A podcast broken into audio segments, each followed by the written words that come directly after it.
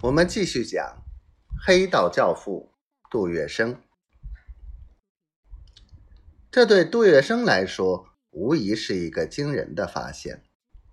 而杜月笙超过许多人的地方，就在于他会以最快的速度把自己的发现运用于实践，而且绝不怕头破血流。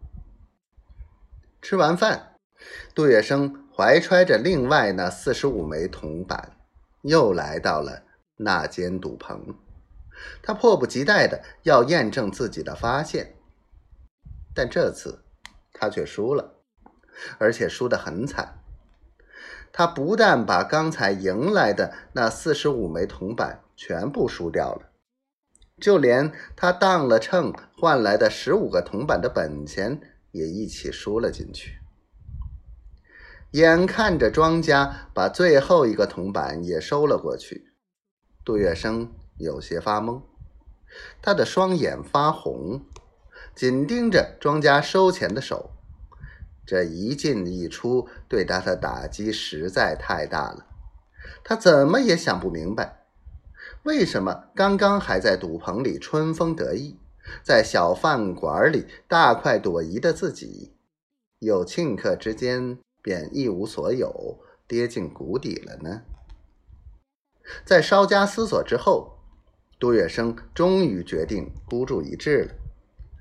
围在赌桌前吆五喝六的一班赌客们吃惊的回转身来，看着这个刚才因为赌光了钱而被他们扒拉到一边去的小瘪三。杜月笙分开一时间不明所以的赌客。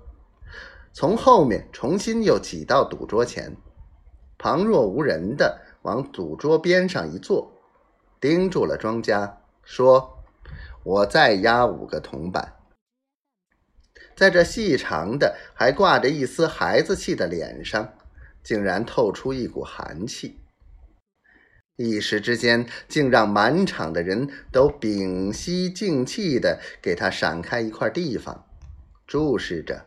他与庄家的赌注，这次杜月笙并没有按规矩把赌资放在桌上，因为他已经没有钱了。他就是想赤手空拳的再赌一把。庄家看了他一眼，却并没有要求他把钱拿出来。一则是庄家印象里这个小伙子每次都能拿出钱来。二是刚才杜月笙的表现，多少有些把他给镇住了。